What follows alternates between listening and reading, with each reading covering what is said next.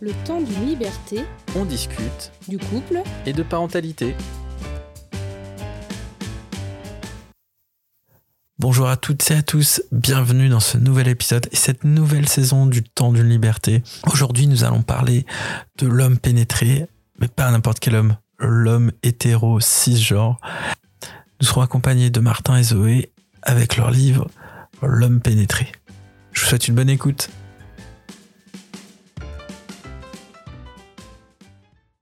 Bonjour Zoé Redondo. Bonjour, coucou. Bonjour Martin Pi. Salut, ça va? Super, merci. Bonjour Marie. Hello Et bonjour Noah. Salut Matt. Salut à tous. Dans cet épisode, nous allons parler de la pénétration de l'homme cis hétéro et de ses enjeux. Zoé, est-ce que tu peux te présenter un petit peu, toi, ton parcours? Mais ouais, euh, bah, du coup, je m'appelle Zoé Redondo, je suis autrice de bande dessinée, j'habite à Marseille, euh, j'ai fait une école qui s'appelait Axe Sud à l'époque, euh, qui a été rachetée par Condé, et c'est là que j'ai rencontré Martin. Voilà, pendant qu'on faisait nos petites études d'art mignonnes, qui étaient très drôles. Ok, et du coup, euh, ce livre, c'est ton premier, euh, c'est ton premier livre, euh, c'est ton, c'est ta première production qui est publiée ou pas du tout? Ouais, ouais, ouais, exactement. Bah, c'était le projet de fin d'études de Martin. Euh, moi, j'étais déjà sortie de l'école un an avant. Et euh, bah, quand il a signé, il avait besoin de quelqu'un pour le dessiner. Alors, il m'a proposé. Et j'ai dit OK. Parce que c'était vraiment quand même très, très bien. Super.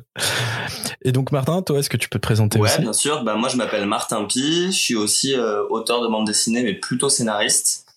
Euh, là, j'essaie d'aller vers le scénario d'autres euh, médiums. Et euh, pareil, avec Zoé, du coup, c'était mon, mon premier livre euh, qu'on a coécrit et co-travaillé ensemble. Et je suis trop content d'avoir fait avec elle. Arrête Bon, et alors comment on arrive à écrire un livre sur euh, l'homme pénétré?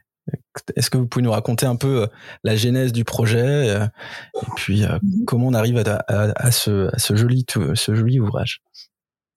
Euh, bah, je pense que peut-être je, je m'oc- je m'occupe de cette partie, Zoé, du coup. Bon, bah, Je pense, oui. En fait, c'est euh, c'est euh, j'avais un copain de mon village hétérosexuel qui s'est confié et qui m'a annoncé qu'en fait il se mettait des doigts dans les fesses, qu'il se masturbait analement.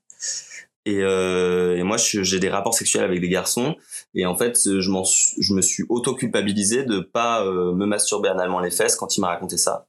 Et, et donc je me suis dit euh, mais en fait il y a un sujet à faire parce que si on commence à rattacher des pratiques à des orientations sexuelles, c'est qu'il y a un problème. Et euh, donc voilà, c'était, euh, on devait pitcher des projets euh, pour euh, pour notre projet de fin d'études en, en cours. Et j'en avais pitché deux, et celui-là, quand je l'ai pitché, il y a eu un silence glacial dans toute la classe. Et, euh, et mon prof, du coup, m'a dit, bah là, tu tiens un sujet. Et donc c'est vraiment parti de ça, quoi. C'était euh, c'était la jeunesse du projet. Ok. Et ensuite, du coup, donc c'est un vous allez, il y a des témoignages, il me semble, dans le livre, euh, voilà, ce genre Mhm. de choses. Donc, euh, donc euh, du, de ce pitch-là, comment vous êtes arrivé après au, au, au livre en, en tant que tel, euh, du coup euh? Bah, en fait, je, m'étais dit qu'il fallait, fallait quand même avoir euh, pas mal de données pour euh, essayer de parler un peu euh, plus globalement sur, sur cette pratique. Et donc, j'ai commencé par lancer un sondage qui a été euh, très bien repartagé euh, dans, sur les réseaux sociaux et donc euh, qui nous a permis de faire un petit peu de statistiques. Alors, c'est de la statistique relative hein, parce que c'est pas avec un échantillonnage contrôlé, mais ça permettait quand même d'avoir une base de données sur euh, bah, en fait comment c'est répandu et, euh, et comment c'est tabou aussi comme sujet. Et à partir de ça, après, je cherchais quatre euh, personnalités un peu fortes avec une opinion spécifique sur le sur le sujet. Et donc j'ai fait une quinzaine d'entretiens et on en a sélectionné quatre. Et ensuite on a on a construit le récit comme ça. Et euh, vous avez, j'ai vu que vous avez pas mal fouillé aussi sur les stats, sur les. euh, en fait, dans ce livre-là, c'est assez intéressant. C'est euh, c'est tous les chiffres qu'on aussi qu'on va qu'on va retrouver. Ouais. Euh, du coup, est-ce que ça a été facile de trouver ces euh, ces, ces, ces éléments-là euh, ou pas bah, du la tout stat, euh, ça, ça, ça venait vraiment de des sondages. Après, il y avait il y a quelques à l'époque, il y avait quelques études sexo, mais euh, généralement plutôt généralistes, pas du tout sur la pénétration anale. Euh, il y avait un manifeste euh, d'un Allemand sur euh, la, la prosta- le plaisir prostatique, mais il y avait vraiment pas grand chose en fait. Et donc c'était aussi intéressant de bah déjà de, faire un espèce d'état des lieux de qu'est-ce qu'on savait, mais aussi de mettre en exergue le fait qu'il y avait pas tant de recherches, il y avait pas tant d'informations euh, mises à disposition. Et en fait, là où il y avait le plus d'infos, c'était sur des espèces de forums un peu de niche où, où les, gens témoignaient de, ce plaisir-là et de quel rapport ils avaient avec cette pénétration en tant qu'homme. Et du coup, le, fait qu'on n'ait pas beaucoup d'études, de, recherches, de chiffres, que ce soit difficile de sourcer scientifiquement un peu toutes ces, données-là, ça montre, euh, ça montre vraiment le fait qu'il y a un tabou sociétal autour de la pénétration anale, et particulièrement euh, chez les hommes hétéros ou même chez les hommes tout court, même si euh, on en parle un peu davantage dans l'homosexualité aujourd'hui, mais il n'empêche que, bah, comme tu disais dès le début, on rattache l'orientation sexuelle à la pratique, et, et ça c'est problématique. Ouais, complètement. Il y a pas longtemps, j'ai vu un, un, film, un documentaire euh, belge super qui s'appelle euh, Queering Nature et euh, qui raconte du coup le parcours, le parcours un peu de comment on a commencé à parler de la sexualité queer des animaux. Et en fait, c'est hyper intéressant parce que les scientifiques relatent que il y avait beau avoir des rapports homosexuels entre les espèces animales, c'était pas documenté par les scientifiques parce que c'était pas considéré comme intéressant et important. Et en fait, c'est là un peu ce qui se passe aussi avec la pénétration anale, c'est qu'en fait, bah, ça existe, ça existe depuis longtemps, euh, la pénétration anale des hommes, mais c'est pas recensé, c'est pas documenté. Et ça, en vrai, c'est un biais politique euh, qui du coup induit euh, un tabou, mais aussi une structure culturelle qui empêche qu'on communique là-dessus. Mais c'est ce c'est ce qu'on disait. Ouais, c'est ça. J'en parlais, on en parlait un petit peu en amont de l'épisode sur le fait qu'il y avait un, il y avait un, poids de l'héritage un peu judéo-chrétien où euh, les sodomites étaient vus comme euh, comme des créatures de l'enfer, enfin qui pratiquaient des pratiques. Euh, c'est pas très français ce que je raconte, mais vous avez compris l'idée. Euh, qui très très condamné par l'Église catholique qui a eu une grosse impression, enfin une grosse force. Politique pendant des siècles et des siècles en fait et qui a ancré culturellement le fait que que la pénétration anale était mal ou sale ou en tout cas honteuse culpabilisatrice Enfin, voilà. Et tout ça. mais euh, et c'est vrai qu'aujourd'hui, on tend à libérer quand même beaucoup plus de choses, mais ça reste un sujet encore difficilement abordable. Euh. Ah mais c'est hyper épineux. Hein. Enfin, même Zoé pourra vous en parler. Euh, les commentaires qu'on reçoit. les. Enfin, c'est. Enfin, je te, laisse un peu en parler, quoi. Il y a vraiment plein de choses à raconter, quoi. Oui, oui, non, mais c'est vrai que, les, retours qu'on a, ils sont hyper euh, virulent quoi et ça montre bien qu'on a touché à un truc euh, que les gens aiment pas trop euh, parce que ça bouscule beaucoup de bah, de garçons en vrai parce que les filles en ont plutôt rien à foutre sur leur sur leur virilité qui est qui est terriblement fragile euh, et ouais, c'est en permanence des, des... Enfin, c'est surtout Martin qui a, qui, qui, a pris beaucoup sur Internet. Moi, j'ai été très épargnée. Mais euh...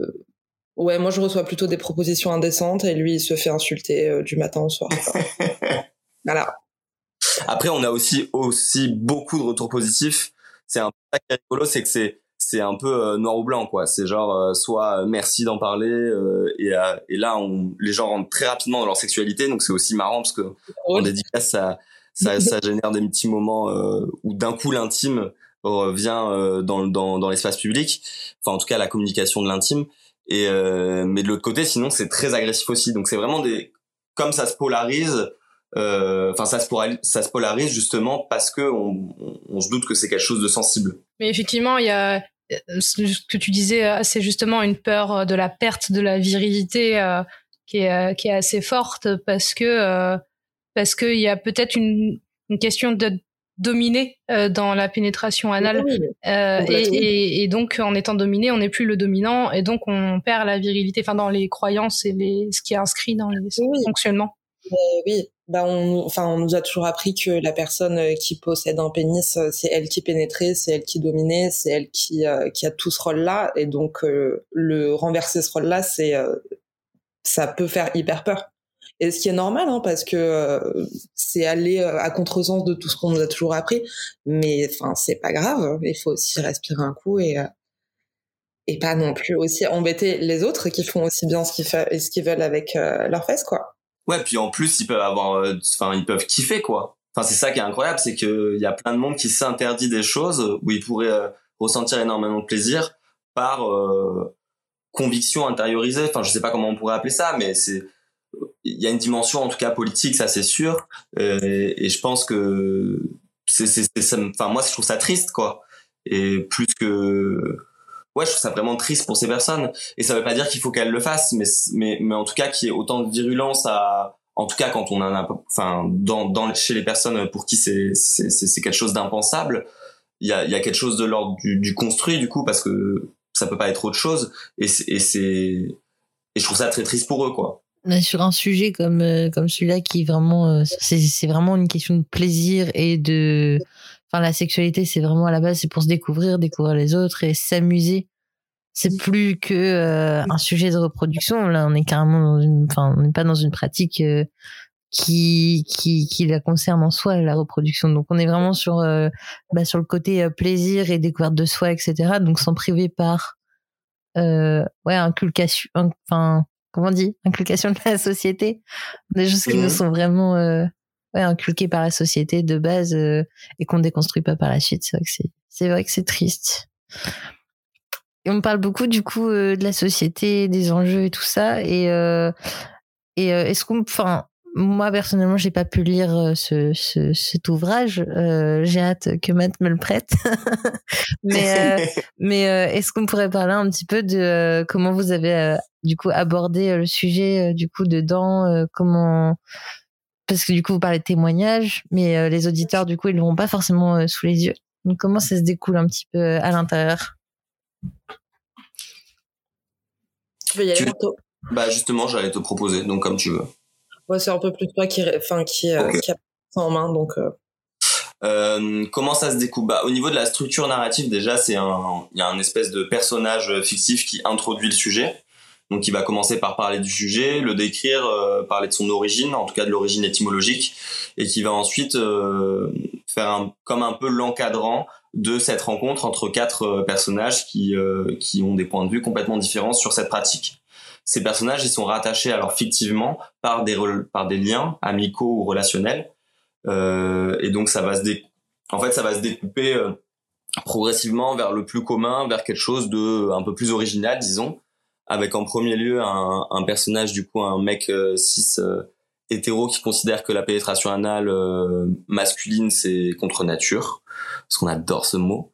Euh, et il est très pote avec euh, un garçon qui s'appelle Gaëtan donc celui-là s'appelle Joachim. Le second s'appelle euh, Gaëtan. Et euh, c'est son meilleur ami.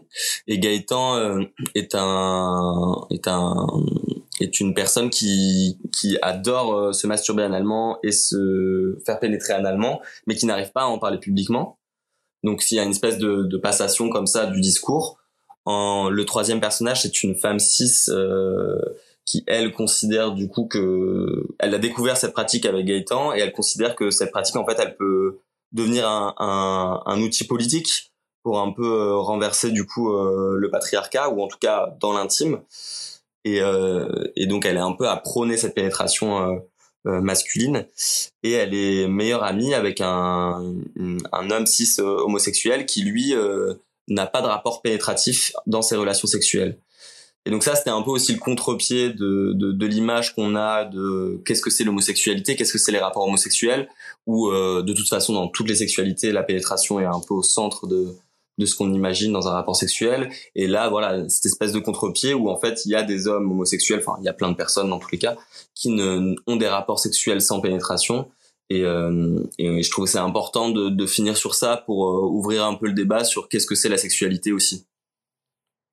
Et voilà. Et donc ils discutent. Euh, petit à petit, ils ont un espèce de, comme un temps de parole où ils échangent. Puis après, ils racontent d'où ils viennent, parce que c'était aussi, je pense, important de savoir euh, de quel milieu social on vient quand on apporte ce type de propos, parce que c'est les rattacher évidemment. Et, euh, et, petit à petit, du coup, on va de plus en plus loin. Et euh, la pénétration anale, qui est un peu le sujet de départ, devient un petit peu une excuse pour discuter de tout un tas de choses de politique et, euh, autour de la sexualité. D'accord, ok. De féminisme et de consentement. Mmh. C'est important. Oui. D'ailleurs, on a des très bons retours sur le chapitre sur le consentement. Souvent, les, les gens adorent. Euh, on reçoit des messages euh, cute sur ça. Mais je crois qu'il y a un vrai besoin d'en parler et d'en entendre parler euh, parce que c'est un, on a fait un épisode euh, où on avait parlé de la question du consentement et ça avait pareil été vraiment reçu et et euh, c'est quelque chose qui est central ces dernières années et qu'on a qui se met enfin qui est important de mettre en avant et, et je rebondis sur ce que tu disais entre sexualité et politique et tu as raison sur le fait qu'il y a un vrai impact de la sexualité sur la politique et le lien intrinsèque entre les deux, en fait, de la manière dont on mm. parle de la sexualité dans l'espace public et de manière générale, euh, et qui peut-être euh, fait peur entre guillemets dans, dans la libération qui s'effectue parce que ça induit des changements sociétaux qui peuvent influer euh, sur bah, notamment le mm. patriarcat et le, le pouvoir euh, de la domination entre guillemets de manière générale d'une personne sur l'autre. Y a mais même moi je pense enfin j'ai vraiment la sensation que même la le, le, le politique, mais pas dans le sens euh, les politiciens, mais le politique dans le sens de notre culture, etc. Elle, elle nous forme à certains types de sexualité. Et c'est ça terrible, quoi, de, de se dire qu'en fait, euh, et en même temps réaliste, parce qu'évidemment notre culture, elle, elle nous, elle nous encadre et elle nous, elle nous dit, dit un peu des, des codes à respecter. Mais mais même moi enfin personnellement c'est vraiment un truc de se écrire ce livre ça m'a fait du bien quoi. Ça m'a permis de d'essayer d'autres choses de de me découvrir aussi. Et et je trouve ça fou que je trouve fou que ça arrive si tard. Et on, on espère que avec Zoé on se disait ça on espère que ce livre sera obsolète euh, d'ici quelques années quoi. L'idée c'est c'est de, de c'est que ça évolue on espère que les gens sont plus à l'aise là-dedans quoi on a énormément de commentaires aussi de gens qui nous disent que le, enfin que c'est le privé doit rester privé, que euh, ils ont pas à savoir euh, ce qu'on fait euh, de nos soirées, mais on n'est pas du tout en train de parler de ça. Genre, je, je ben justement, on n'est pas du tout en train de vous raconter ce qu'on a fait samedi dernier. On est en train de parler de politique en fait. C'est bien sûr que si, il faut en parler absolument parce que comme le dit si bien tout le temps Martin, euh... c'est quoi que tu dis? Trop mignon. il y a il y a de la violence. Ah, c'est. Euh... Oui. Bah oui. Une expression bah vraie, je trouve. Tu as raison. Oui. Bah quand on parle pas de quelque chose, c'est tellement facile pour, euh, enfin, de, de, de, ben justement, bah, de pas être au courant de certains trucs, de pas avoir des notions de consentement, de trucs comme ça, et de, de même soi-même euh, perpétuer des violences euh, sans faire gaffe, quoi. Donc bien sûr que si, faut en parler. Je, me demandais si vous aviez si vous aviez eu des, difficultés euh, particulières euh, à, certains moments dans l'écriture euh, du livre et voilà son avancée des soit personnelles soit des obstacles que vous avez dû rencontrer vous avez pu rencontrer et qui ont été compliqués à, surmonter entre guillemets soit dans la manière dont c'était accueilli ou partagé enfin je sais pas voilà. Bah déjà moi je, je peux raconter qu'au début quand j'essayais de donc en édition, on présente un projet éditorial, donc c'est un espèce de résumé de, du livre qu'on a envie de faire, et on démarche des éditeurs pour euh, pour qu'ils nous financent et pour qu'on puisse faire le livre. Euh, et déjà, je me souviens qu'au début, quand je démarchais pour avoir euh, bah, du coup un éditeur, euh, très vite les gens pensaient que je faisais de que c'était une BD de cul quoi. Et donc ils m'orientaient vers des boîtes d'édition qui faisaient de, de, de, l'érotique, du de la BD porno et tout. Et donc vraiment j'étais là, mais en fait, enfin vous comprenez pas quoi. Et, euh, et ça, ça, ça a été un premier vrai obstacle de, de, de bah, les, les, les, gens du milieu, les, les gens à qui je m'adressais, euh, étaient pas forcément, euh, comprenaient pas quoi, comprenaient pas et euh, et parce qu'en plus en général, enfin c'est un peu bizarre de dire ça, mais le milieu éditorial est un milieu, c'est des personnes qui ont qui sont adultes donc qu'on enfin c'est pas des jeunes quoi. Je sais pas si c'est important de dire ça. Je sais pas si c'est malin de dire ça aussi mais mais en tout cas il y a je pense qu'il y a un... des vieux croulants tous. Non mais Pardon. non c'est pas ce que je veux dire mais je pense que je pense qu'il y a en tout cas dans la BD il y a vraiment un, un truc un peu euh, classiste de la bande dessinée assez euh, assez peu militant quoi. Enfin c'est c'est c'est nouveau la BD militante. Ça c'est quelque chose qui est qui est, qui est assez récent euh, enfin j'en ai la sensation en tout cas et, euh, et pour le coup, on a eu de la chance avec la boîte à bulles qui font de la, la, la BD reportage et documentaire, qui ont compris le sujet. Alors après, il y a eu des moments de négociation aussi, euh, parce que bah, après c'est le travail de entre un auteur et, et un éditeur, hein, mais mais il fallait un peu équilibrer des choses. Euh, voilà, Zoé aussi, elle a beaucoup aidé à l'écriture parce qu'en fait, euh, bah, c'est une une femme, c'est une femme cis. Euh, moi, je suis un mec cis, donc en fait, c'est hyper compliqué des fois d'avoir un vrai regard euh, féministe quand on est un garçon. Donc euh, elle a elle a énormément joué sur l'écriture, elle a permis de débloquer des choses, de de, de donner plus de place à, au seul personnage féminin parce qu'il y en a qu'un. et, et, en vrai c'est tout à son honneur et, et, et voilà et je pense que dans l'écriture après ça a été assez enfin en tout cas pour moi ça a été assez évident c'était assez instinctif je pense que dans le dessin, il y a eu des moments où pour Zoé c'était plus compliqué, mais je vais la laisser euh, peut-être en parler si elle en a envie. Euh, ouais, ben moi je crois que c'est le chapitre d'Alissa qui était euh, qui était un peu l'enfer, hein. mais bon, oui, il y a un chapitre où ben du coup ben, le, le, seul personnage féminin parle de son vécu, de des, enfin des violences sexistes et sexuelles qu'elle a subies, et c'était pou. Normalement, je mettais genre deux semaines à faire un chapitre et là, je l'ai bouclé en quatre jours. Quoi, j'étais en mode, ok, ça va être trop chiant, on fait un tunnel, euh, on réfléchit pas et juste on y va quoi. Et euh, il y a une volonté aussi de ma part de pas les dessiner ces viols parce que je sais pas, enfin j'ai l'impression que dans les euh, médias que je euh, regarde et que je lis ou quoi, il y a jamais de, de viol euh, enfin c'est hyper toujours soit ultra violent soit hyper romantique chelou on sait pas euh, c'est c'est toujours trop délicat je trouve et je me sentais pas de le de le faire quoi. Je me sentais pas de le dessiner de le représenter. Du coup j'ai été euh, j'y suis allée par des moyens détournés. Euh, je suis contente que ben, Martin et, la boîte à bulles m'aient suivi là-dessus. Euh, mais ouais il y a eu des il y a des trucs un peu voilà. Et puis, enfin, surtout, ce qui était dur, j'ai trouvé sur toute l'élaboration du livre, c'est qu'on relisait en permanence ce qu'on écrivait et on voulait, on sous-pesait chaque mot, en fait. Euh, moi, je, je, tenais absolument à ce qu'on soit limpide et hyper bien compris, que euh, ça puisse pas porter à confusion. Donc, c'était, ça, c'était fatigant. Mais je suis contente. Merci. C'est trop cool vos retours tout à l'heure, Zoé, t'évoquais dans les commentaires que euh, des personnes euh, ne souhaitaient pas parler en fait de leur vie privée euh, dans, dans l'espace public, et ça fait un peu écho en fait à l'éducation et à l'éducation sexuelle surtout sur le fait qu'on on ne souhaite pas parler de sexualité par peur de parler de sa sexualité, alors qu'en fait on parle de sexualité de manière générale.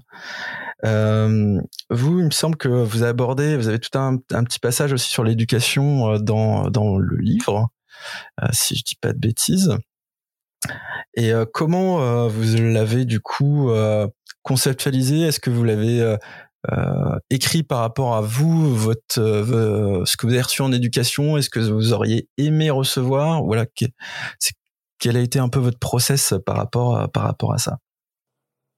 Je pense que ce que j'ai, ce qu'on a essayé de, de, mettre dans, dans ce livre au niveau de l'éducation sexuelle, c'est évidemment ouais ce qu'on ce qu'on aurait aimé avoir, euh, ce qu'on aimait, ce qu'on aurait aimé recevoir euh, plus jeune, et euh, et c'est et c'est et, voilà et ça s'est fait un peu naturellement aussi parce qu'en fait on, parle de tout ça, enfin on, étire un peu les sujets tout au long du livre et à la fin je m'étais dit que c'était intéressant d'avoir un, espèce de récap de qu'est-ce que c'est l'éducation sexuelle, pourquoi c'est important, euh, et donc on reprend un peu les grandes idées qu'on a eues le livre et euh, euh, euh, voilà et l'idée c'est aussi d'avoir un espèce de, moment où on parle vraiment d'éducation sexuelle et d'à quel point c'est important et d'ailleurs c'est ça nous a hyper touché avec Zoé parce qu'en fait on s'est rendu compte qu'il y avait des des ados qui demandaient le livre et des parents qui offraient le livre à leurs ados.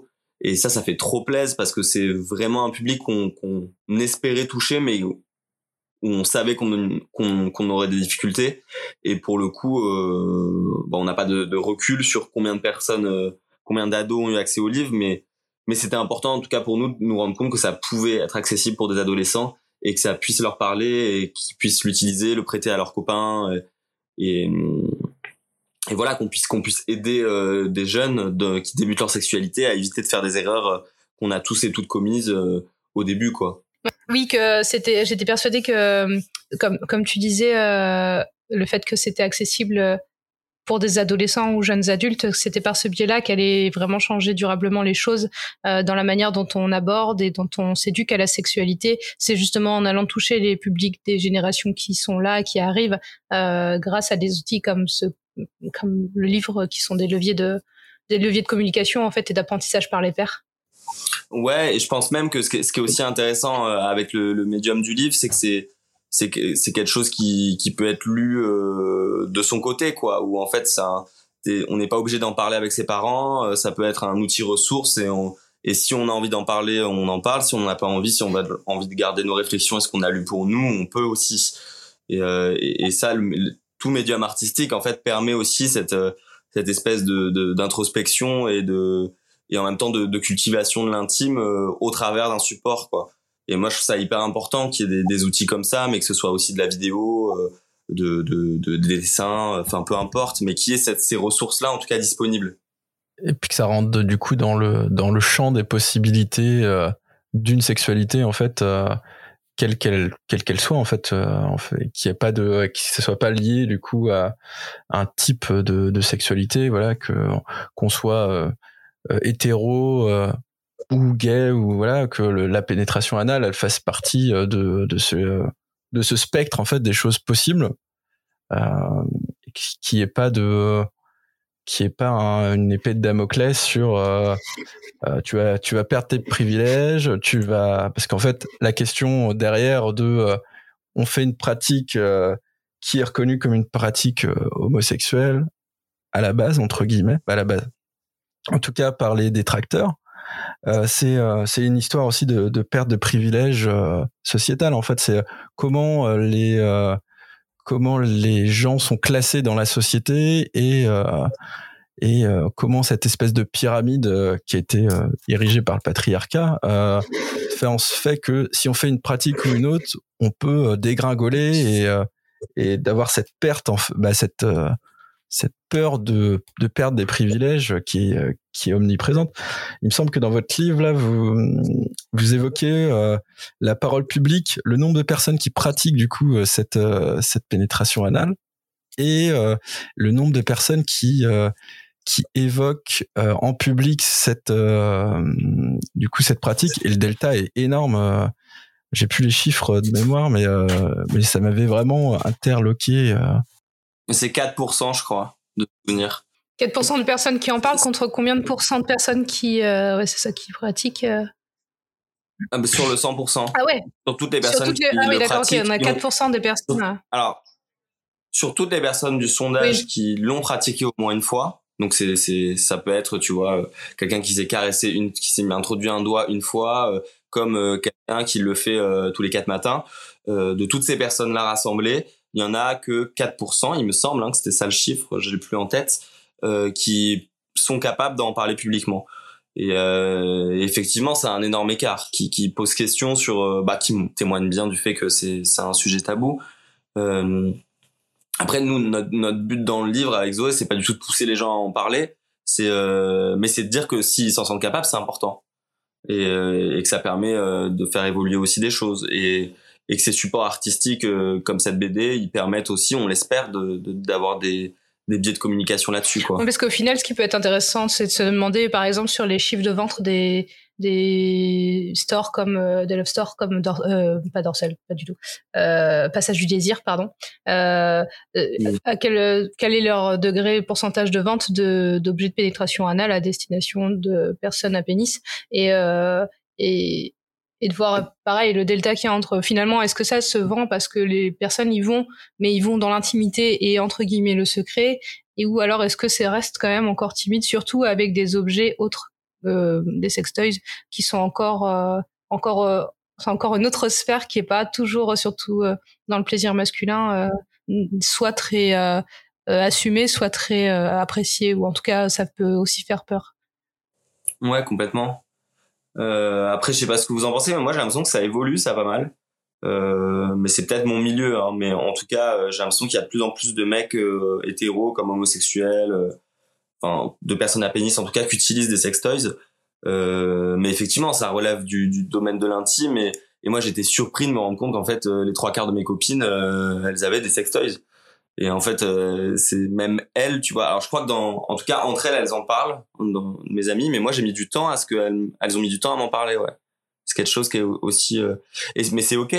C'est ok de, de de pas vouloir en parler aussi. Mais ce que je trouve, ce que je trouve intéressant, c'est voilà ce gap entre le. Bah, c'est ce que tu, disais, Matt. C'est ce gap entre les pratiques et, et, et comment on, est-ce qu'on les, et comment on les communique, quoi. Et est-ce qu'on les communique. Et euh, et oui, le, le, la sexualité, ça peut être intime, évidemment, mais mais mais est-ce qu'il y a, est-ce que le politique, est-ce que la, la société ne fait pas en sorte de le rendre intime pour justement empêcher qu'il y ait une évolution à ce niveau-là et qu'on soit coincé dans, dans certaines représentations et certaines sexualités? Oui, ça rejoint ce qu'on disait tout à l'heure sur le pouvoir. Euh. Et ça favorise les oppressions potentiellement et aussi euh, ce qu'on évoquait, le consentement et euh, le fait en fait de ce que tu disais sur, sur en lien avec les tabous, c'est si on n'en parle pas, en fait potentiellement, bah une personne qui est oppressée et qui va qui va subir des choses euh, euh, qui sont pas euh, qui sont pas forcément consenties si c'est tabou bah en fait ça remonte pas aussi hein. et on on voit dans tout ce qui est violence sexiste et sexuelle en fait tout c'est pareil en fait ce pourcentage entre les personnes qui se font potentiellement agresser et le, nombre de plaintes et de, de mais rien que le fait de pouvoir le verbaliser le delta est assez est assez énorme quoi mais même de s'en rendre compte. En fait, moi, je trouve ça que c'est ça aussi le truc, c'est que, en fait, ouais, c'est ça, c'est que le, le, le, si en fait on t'a toujours dit que, bah, en tant que femme, tu dois te faire pénétrer et c'est comme ça, et que t'aimes pas ça, mais en fait, tu te sens, tu te sens pas normal. Tu te sens en défaillance avec, euh, avec les autres, t'as l'impression que t'as un problème. Et c'est là où en fait euh, le, le, tabou, le manque de communication, il, peut devenir une véritable violence, euh, même individuelle, sans sans parler de d'abus sexuels, etc. C'est que il, emprisonne les gens dans des, dans des codifications où ils s'en veulent de pas avoir certaines pratiques qui sont considérées comme naturelles. Et en fait, tout ce qui est de l'ordre de toutes les représentations qu'on a qui sont censées être naturelles, moi je les trouve très dangereuses parce qu'elles elles, elles coincent un peu tout le monde, quoi. Euh, euh, j'avais fait des études d'anthropologie et ça aussi c'est hyper intéressant, ce, ce, regard sur comment en fait en anthropologie on va étudier d'autres cultures pour pour pour voir pourquoi ils ont tel rite, tel telle euh, telle structure. Mais en fait maintenant l'anthropologie contemporaine se met à étudier les les, les, pays occidentaux. Et en fait bah tout est de l'ordre de la culture tout est de l'ordre de la de nos anniversaires c'est culturel. Pourquoi on fait des anniversaires? Pourquoi euh, on fait des feux d'artifice? Qu'est-ce que ça veut dire? Qu'est-ce que ça signifie? Et en fait euh, la sexualité c'est pareil. Pourquoi est-ce qu'on pénètre? Qu'est-ce que ça veut dire? Pourquoi on se fait pas pénétrer? Euh, et, et, en fait c'est un vaste terrain de d'études de, de recherche de mais mais qui nous mais où là dans la sexualité qui, qui est censée quand même à l'heure actuelle être de l'ordre du plaisir en tout cas pour nos cultures occidentales. Euh, bah ça reste euh, enfin je trouve ça fou qu'on n'ait pas ce regard là quoi qu'on n'ait pas ce recul là encore. Enfin on commence à l'avoir mais qu'on que ce soit aussi compliqué de faire un livre comme ça quoi mais parce que au final on a encore eu euh, beaucoup de peut-être moins maintenant mais euh, de on rattache l'acte sexuel à l'acte reproductif et, euh, et, le fait de centrer euh, sur le plaisir, c'est très très très très récent, euh, même dans les études scientifiques. En fait, il y a qu'à regarder les études autour du clitoris pour voir à quel point le centre du plaisir féminin, ça fait pas très longtemps qu'on en parle. Et, et, et, du coup, le plaisir prostatique, c'est pareil. En fait, c'est quelque chose qui a été très longtemps parce que c'est pas destiné à la reproduction. Et ce qui était euh, central dans l'acte sexuel à la base, dans l'histoire, c'est euh, l'acte reproductif, le fait de, de, créer une descendance, etc., etc. Ouais, complètement. Mais c'est non, mais c'est vrai. Mais mais je trouve ça fou, quoi. Enfin, je trouve ça vraiment. Ah oui, oui, moi aussi. Euh, enfin, dans ce cas-là, l'homosexualité, c'est c'est pareil. le le, enfin, je sais pas, le fait de manger un bon gâteau au lieu de manger des trucs euh, qui vont te faire tenir plus longtemps dans la journée, euh, c'est c'est c'est contre nature. Enfin, en fait, non, mais vraiment, bah, on en arrive à ça, quoi. Bah, tu vois, bah, la gourmandise, la gourmandise était considérée comme un péché capital, bah tu vois, c'est pas la, la, luxure, etc. Donc en fait. Euh, euh mais oui, aujourd'hui, ça nous paraît dingue, mais en fait, c'est très récent le fait de pouvoir en parler beaucoup plus librement et de moins culpabiliser, etc. Et c'est encore, c'est ce que je disais tout à l'heure avec cette histoire d'héritage de patrimoine culturel et historique, c'est c'est que c'est encore très ancré et c'est pour ça qu'il y a encore beaucoup de culpabilisation euh, euh, inconsciente, même collective et individuelle, je pense, aujourd'hui. Et ce qui est trop cool, c'est qu'il y ait des gens comme vous qui fassiez des livres comme ça pour libérer la parole et apporter un autre regard sur les choses.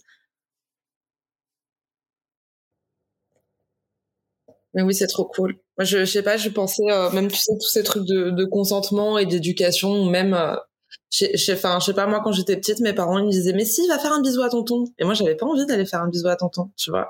Et si à l'époque, j'avais compris que, en fait, ben non, c'est mon corps, en fait, j'ai le droit de dire non. Mais ça, enfin, j'ai, on m'a jamais appris ça. J'ai mis très, très, très longtemps à le comprendre. Du coup, j'ai une petite fille de 4 ans. Et alors, j'ai un garçon de 6 ans à qui j'enseigne, enfin, je, je, dis très souvent qu'ils font un bisou, ils disent bonjour, enfin, ils disent bonjour, ça c'est obligé, mais ils font un bisou, un câlin que s'ils en ont envie.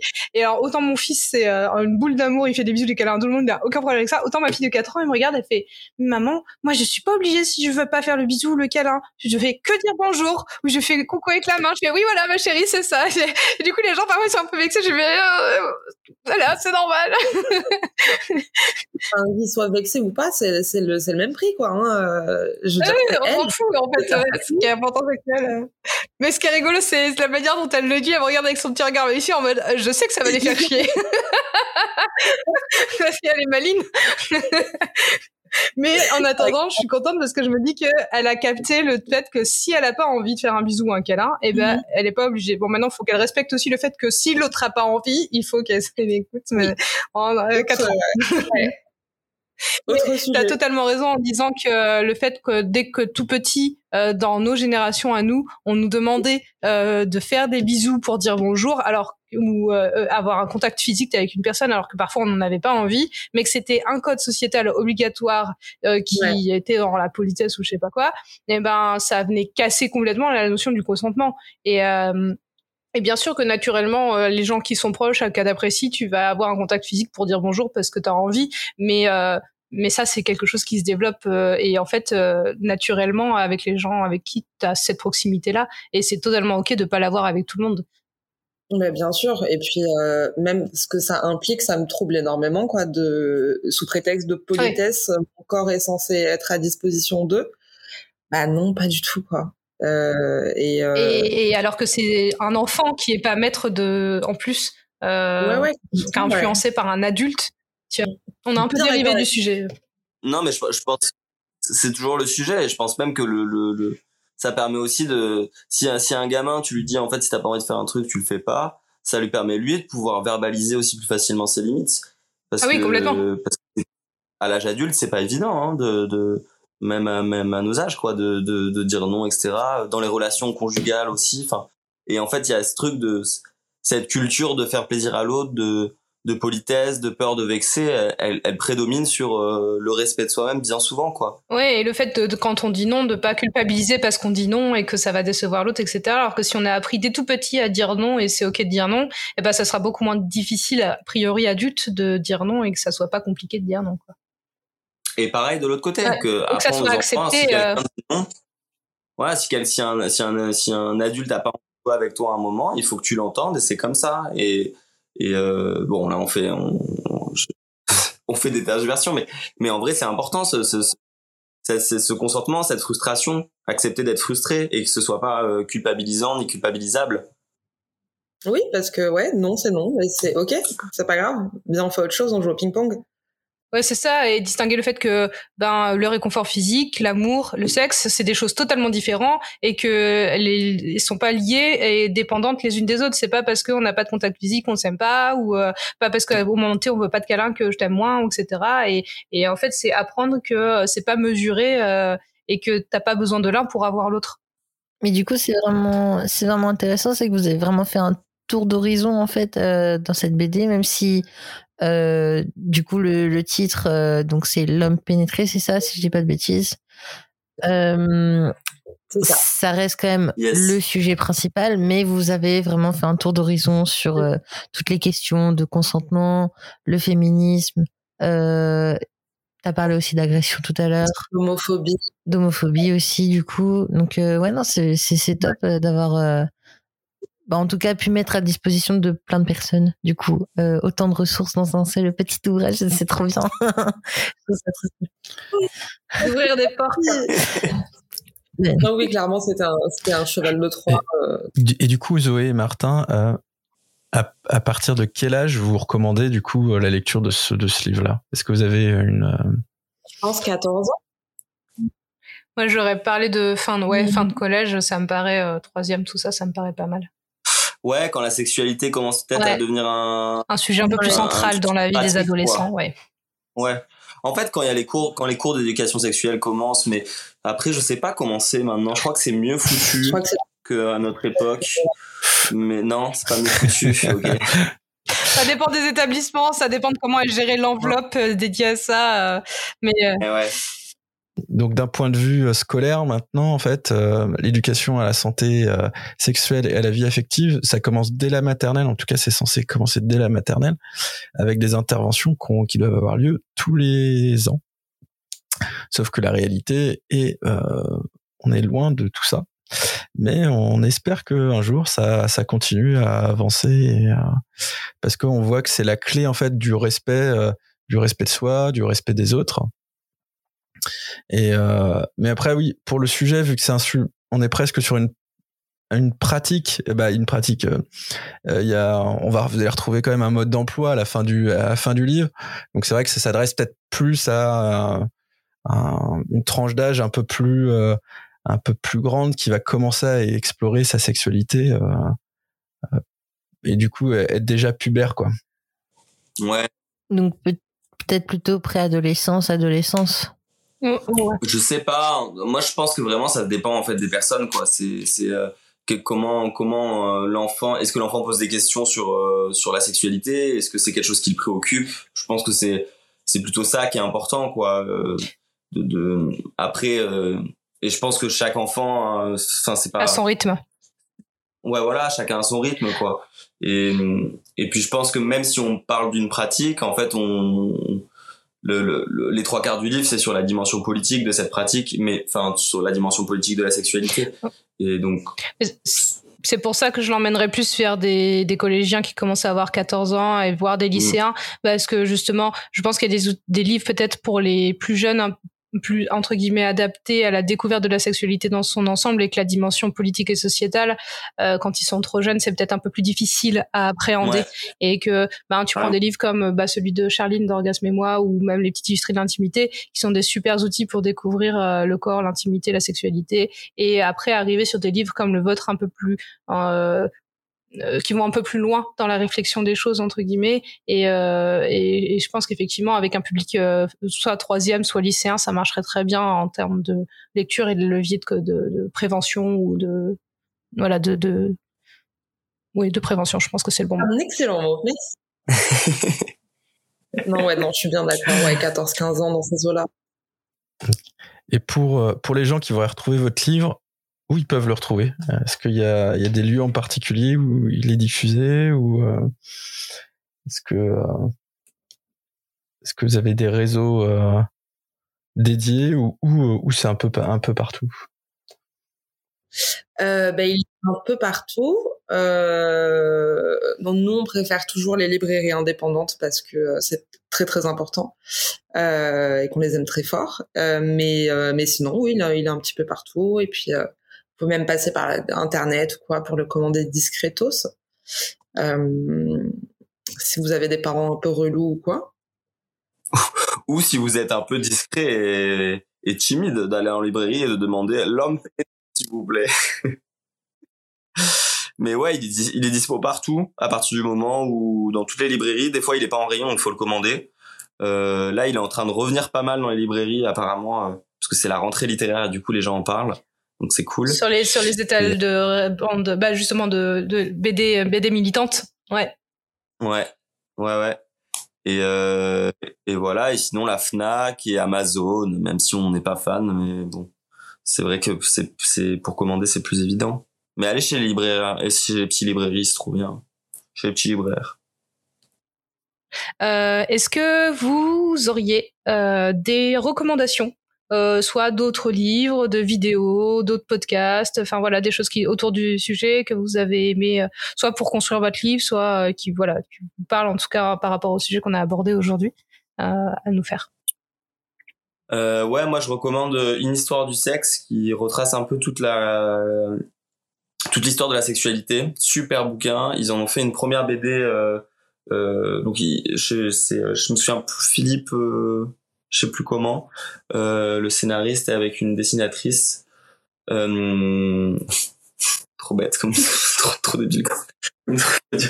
euh, mais en tout cas, ouais, une histoire du sexe. Ils ont fait un premier bouquin, et, mais où après il y a une réédition et ils ont, ils, ont dit une histoire du sexe version occidentale et ils ont fait d'autres versions du coup avec d'autres régions culturelles du monde.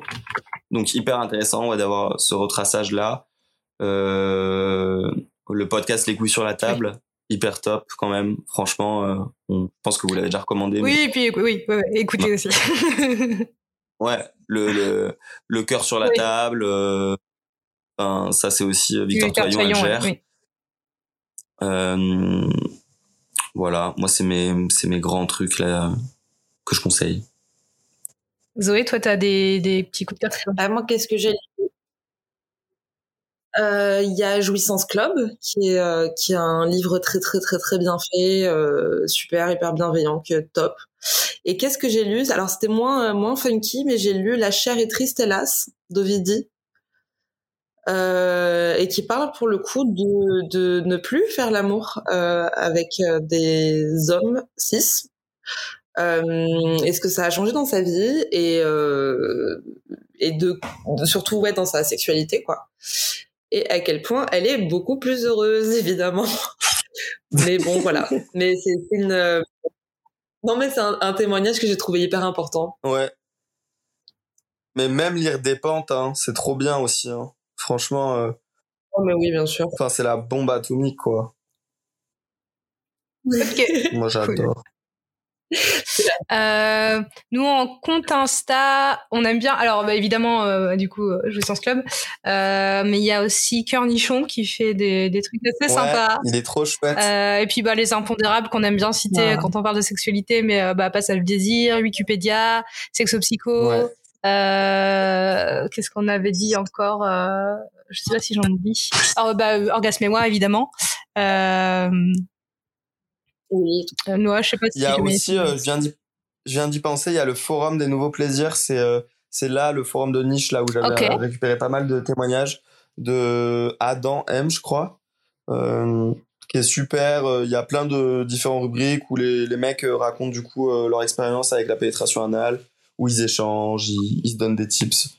Donc trop bien aussi si on veut être un peu plus discret et, et en apprendre un peu. Ok, trop cool.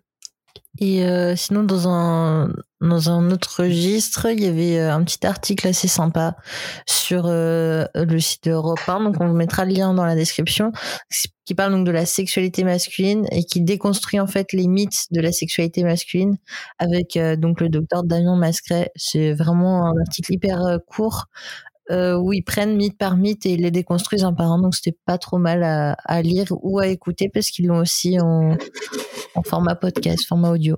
Voilà. Ouais, moi je veux aussi. Hein, ça a l'air trop bien. Avoir le lien. Ouais, on va aller. on met les liens en reco, enfin euh, soit en soit en, en, en description du, du post ou euh, dans les commentaires quand on peut aussi. Trop bien. Et puis, tu avais cité le documentaire belge aussi un peu plus tôt aujourd'hui, euh, euh, ah, Queering oui. Nature, c'est ça? Queering Nature. Queering Nature. Nature, ouais, exactement. En anglais, d'accord. Il y a, il y a aussi. Euh... Queering Nature. Ouais, Queering Nature. Okay. Et, et moi, je recommande, bon, je sais pas si c'est intéressant, mais. Comment elle s'appelle? Attendez, pardon, je cherche. Okay. Alors ouais, ce que je voulais recommander, c'était Vinciane Despret, qui est une euh, éthologue. Alors ça, ça pourrait paraître un peu éloigné. Donc l'éthologie, c'est l'étude du comportement des animaux, mais elle est hyper intéressante. Elle a pas mal de conférences sur Internet et c'est hyper, c'est hyper intéressant, je trouve, pour euh, comprendre euh, comment la science, elle a un biais aussi culturel occidental et donc politique. Et, et, elle déconstruit beaucoup justement de qu'est-ce qu'on considère des animaux, qu'est-ce qu'on attend d'eux, etc. Et, et euh, voilà, dans le lien avec Queer Nature, elle est aussi dans ce film, euh, enfin dans ce documentaire. Top. Ok, super. Ben, vous pourrez retrouver donc euh, toutes les recos dans la description. On mettra tous les liens comme d'habitude. Euh, donc bah merci de nous avoir écoutés jusqu'au bout. Merci Zoé, merci Martin d'avoir accepté notre invitation et à participer à cet épisode. C'était vraiment super chouette euh, de vous avoir rencontré. Merci à vous. On est trop contents pour euh, cet épisode de rentrée. Ouais, merci à vous. Trop bien. Bah merci à vous. Ouais, ça marche. Donc du coup, on va se dire au revoir euh, là-dessus. Donc salut Zoé, salut Martin. Salut, merci beaucoup. À bientôt. Salut Noah. Gros bisous. Salut Marie. Salut. À la prochaine. Et salut Matt. Salut. Eh bien, nous nous vous remercions toutes et tous d'être restés euh, pour euh, cette écoute. Et si l'épisode vous a plu, n'hésitez pas à le partager sur les réseaux, à mettre une note sur les applis et puis euh, à le diffuser à vos amis. Bonne fin de journée, au revoir.